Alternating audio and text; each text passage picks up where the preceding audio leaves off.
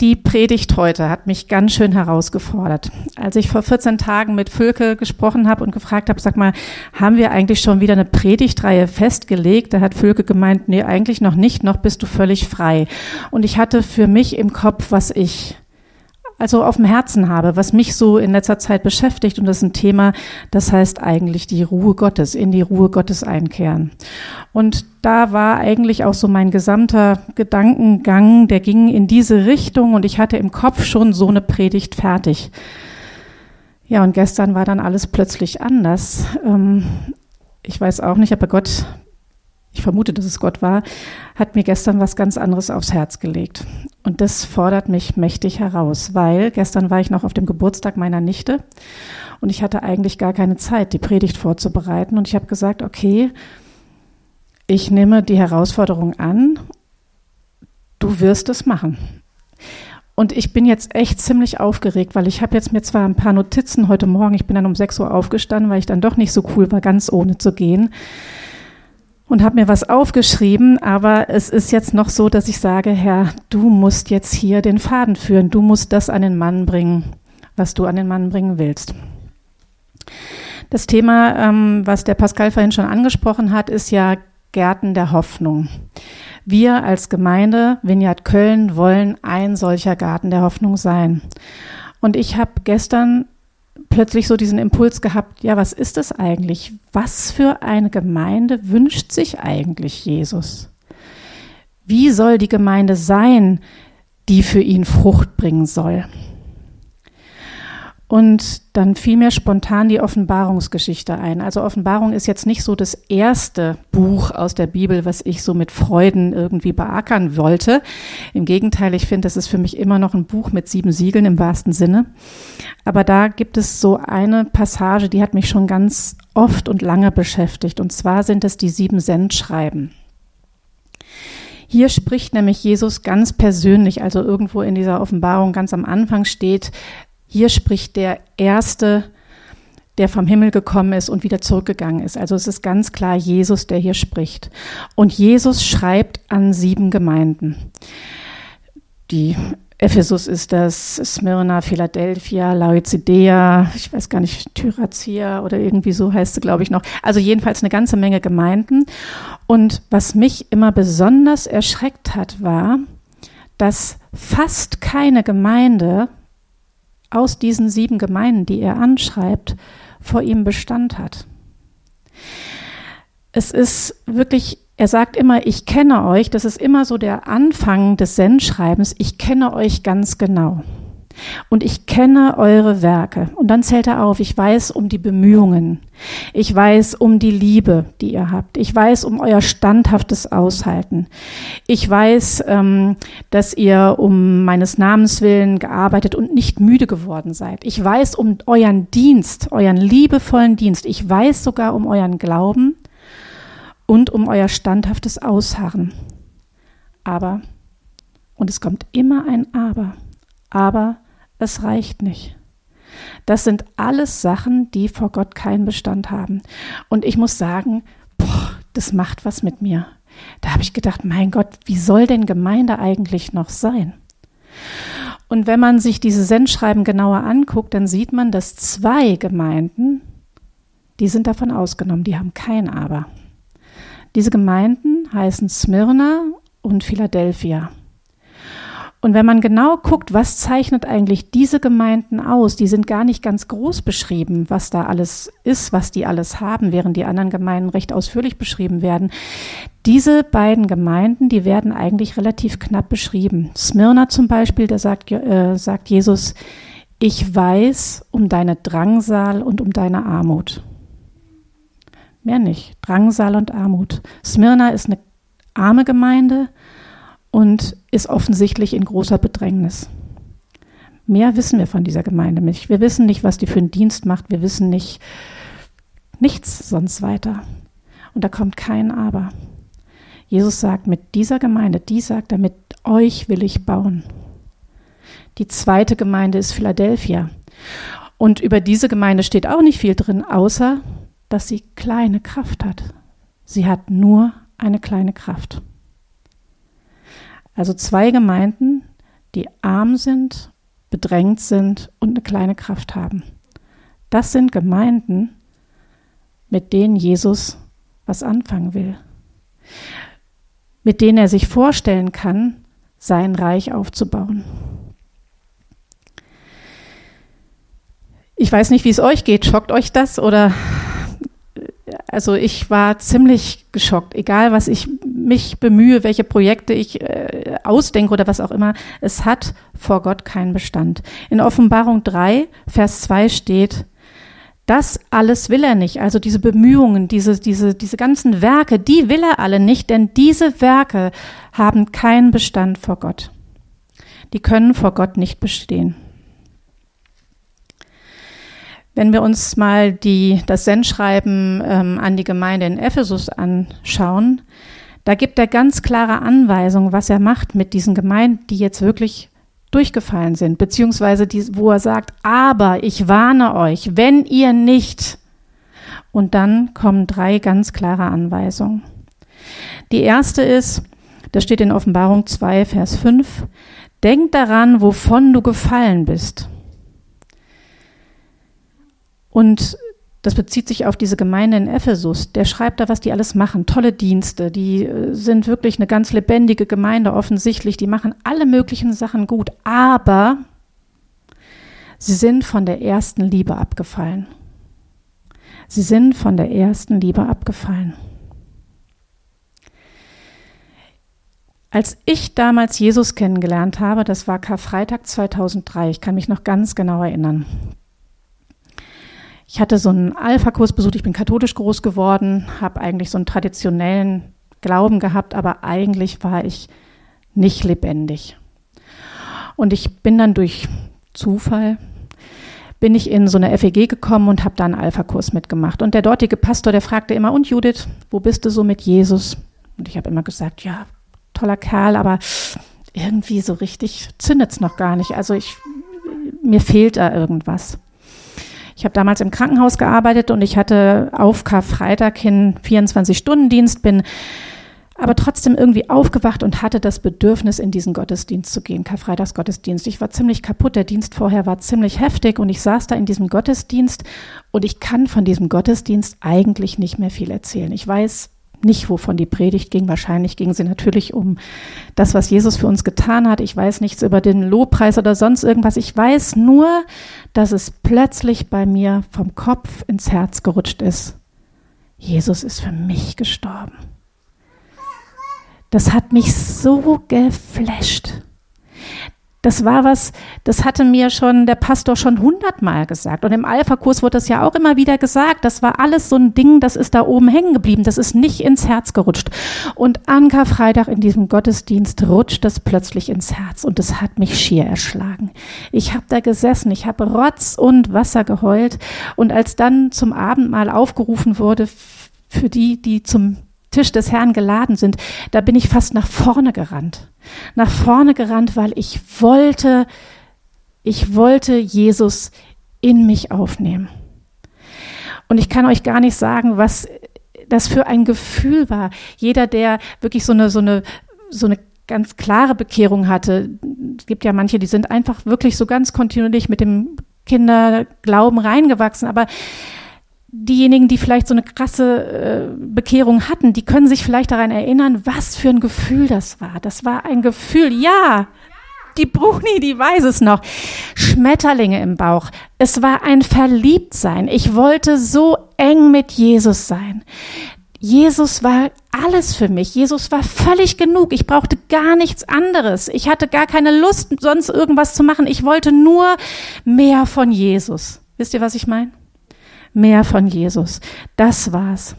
Und das ist ja so ein bisschen vergleichbar mit Beziehungen. Wenn wir uns verlieben, dann wollen wir auch nur mit demjenigen zusammen zu sein. Wir wollen Tag und Nacht mit dem reden. Und ich meine, warum ist es am Anfang von Beziehungen so, dass auch Sexualität so eine große Rolle spielt? Weil man sich ganz nah sein möchte. Man möchte eins werden mit dem anderen. Man möchte verschmelzen. Und so ähnlich war das mit mir und Jesus. Ja, und dann ist es irgendwie umgeschlagen.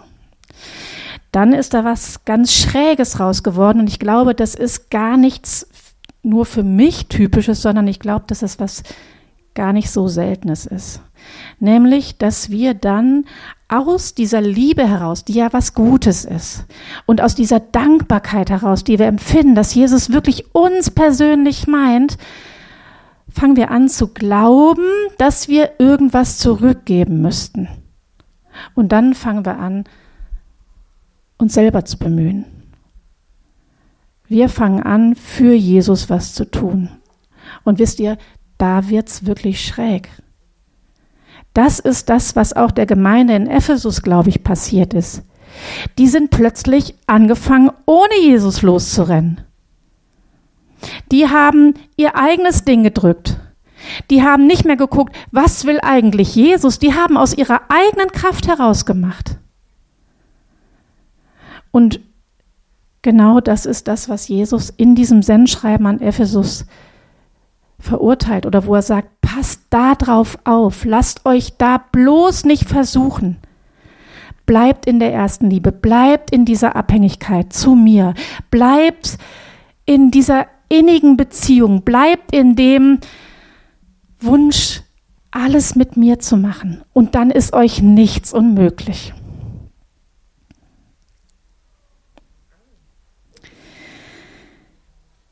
Wisst ihr, es ist so, ähm,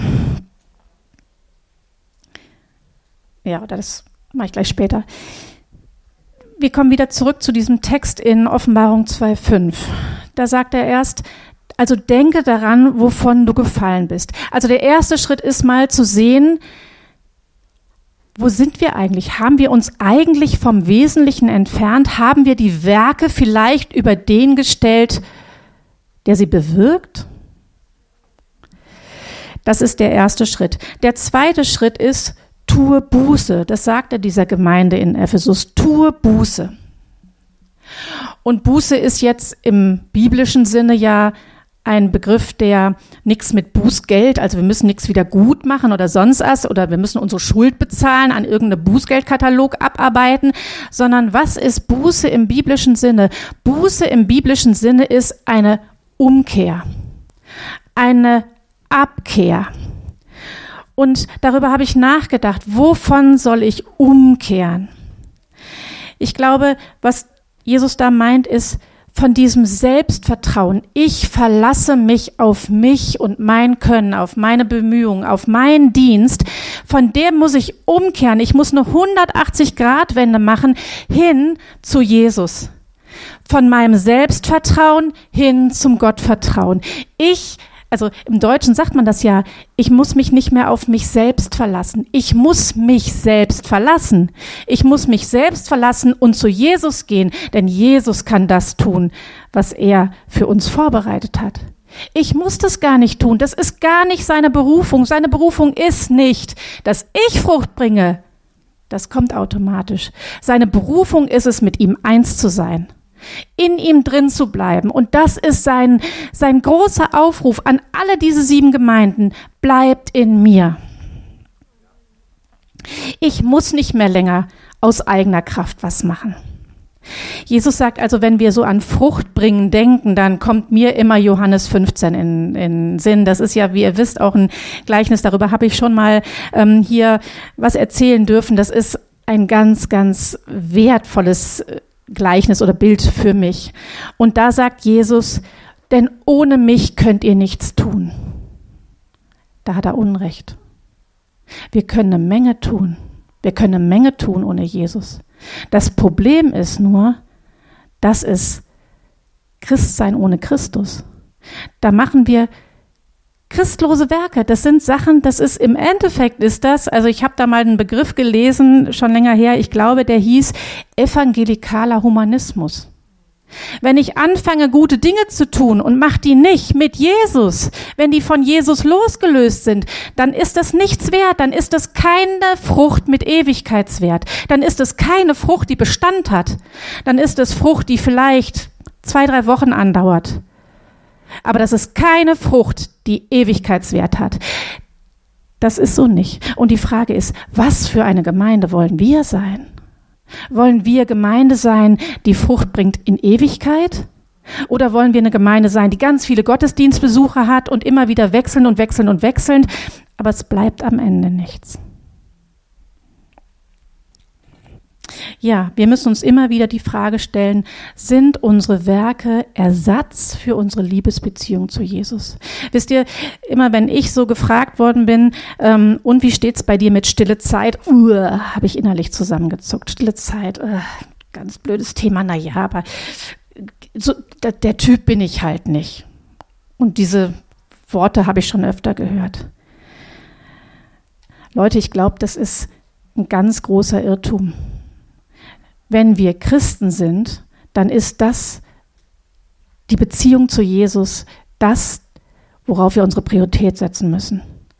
Das muss die erste Priorität sein. Die erste Priorität muss nicht sein, wir sind ein Garten der Hoffnung. Das ist, das wird automatisch kommen. Also es heißt nicht, dass es ein falsches Motto ist, aber das wird automatisch kommen, wenn unsere Beziehung zu Jesus stimmt dann werden wir ein Garten der Hoffnung sein. Und nicht, weil wir das machen, sondern weil Jesus das in uns wirkt. Das ist nämlich zugesagt, diese Früchte des Geistes, die wachsen in uns ganz automatisch. Nochmal zu diesem Gleichnis von dem Weinstock. Der Weinstock und die Reben.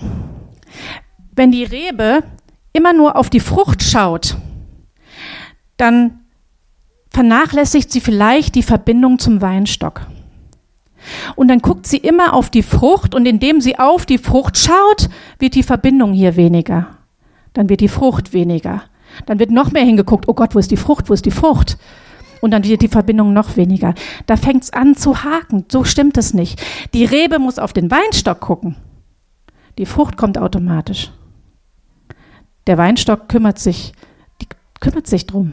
Die Rebe muss da gar nichts machen. Die muss nur verbunden bleiben. Das ist der Auftrag in Johannes 15.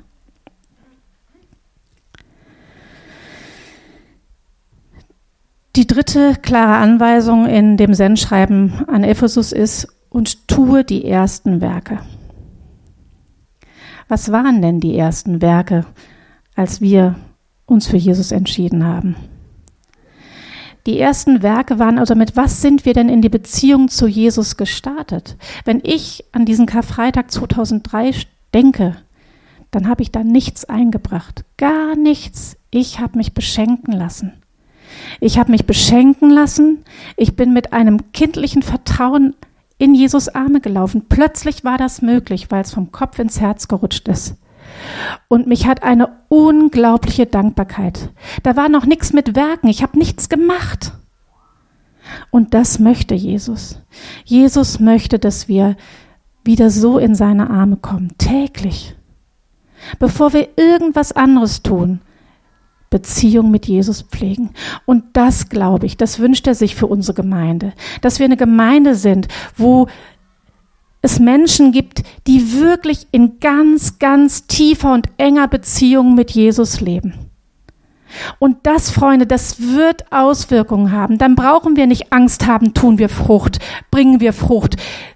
Wird man uns in Köln wahrnehmen? Man wird uns dann wahrnehmen, weil Jesus das wirkt, weil das unsere Berufung ist, weil er das in uns macht. Er hat uns zur Einheit mit ihm berufen. Und noch eins, Amen, genau, Amen. Noch eins, Jesus hat von sich aus in Johannes 17, Vers 20 gesagt, oder ich weiß gar nicht, in welchem Vers er es gesagt hat, da hat er gesagt, ich kann nichts aus mir tun. Wenn Jesus nichts aus sich tun kann, wie können wir es denn dann? Jesus hat gesagt, ich kann nichts von mir aus tun, ich kann es nur in Gemeinschaft mit dem Vater.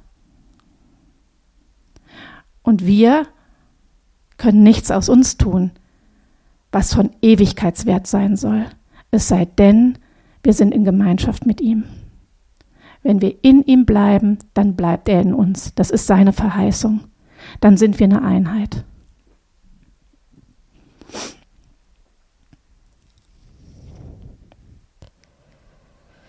Im Endeffekt ist die Frucht das Leben, in Je Leben Jesu in mir sichtbar gemacht. Wenn ich Frucht bringe, dann zeigt das, dass Jesus in mir lebt. Und Freunde, das wünsche ich mir. Das wünsche ich mir für mich persönlich, das wünsche ich mir für uns als Gemeinde.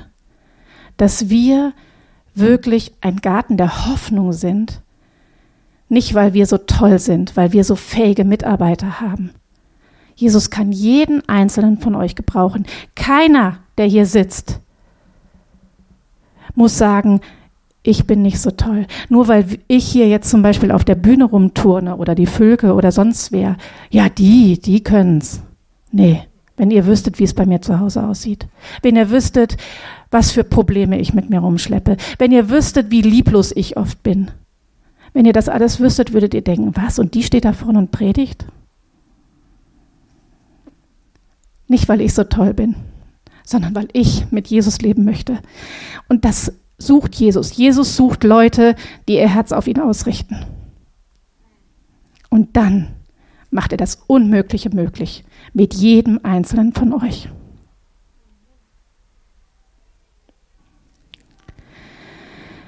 Ich würde jetzt einfach vorschlagen, ich habe zwar hier noch ein paar Notizen, aber ich habe so das Gefühl, jetzt ist ein Punkt dran.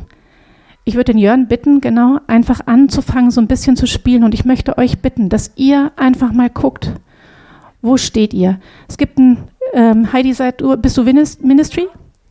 Genau. Wer also Gebet gleich möchte, darf sich an Heidi wenden. Ich würde jetzt einfach vorschlagen, wir machen das mal ganz praktisch. Wir gucken, wo stehen wir eigentlich mit Jesus? Bin ich ganz nah bei ihm? Ja, dann toll. Dann danke ihm dafür und bitte ihn dafür, dass er dich bewahrt, von ihm in Distanz zu gehen. Und wenn du merkst, oh Mann, ich habe mich von meiner ersten Liebe entfernt, dann geh zurück zu ihm. Der Weg steht offen. Er hat dich nicht verworfen. Wichtig ist, dass du zurückkommst. Und dann tu Buße und kehre um zu deinen ersten Werken. Vater, ich danke dir dafür, dass du mit jedem von uns dein Reich bauen willst. Ich danke dir dafür, dass es nicht auf uns alleine ankommt, sondern dass du es in uns bist. Christus, die Hoffnung der Herrlichkeit in mir. Dass du es bist, der alles möglich macht. Danke, dass du uns mit offenen Armen wieder aufnimmst, wenn wir uns von dir entfernt haben. Danke, dass die Tür niemals zu ist. Danke, dass wir in deine offenen Arme laufen können. Danke, dass du uns aufhebst. Danke, dass du mit uns weitermachst. Amen.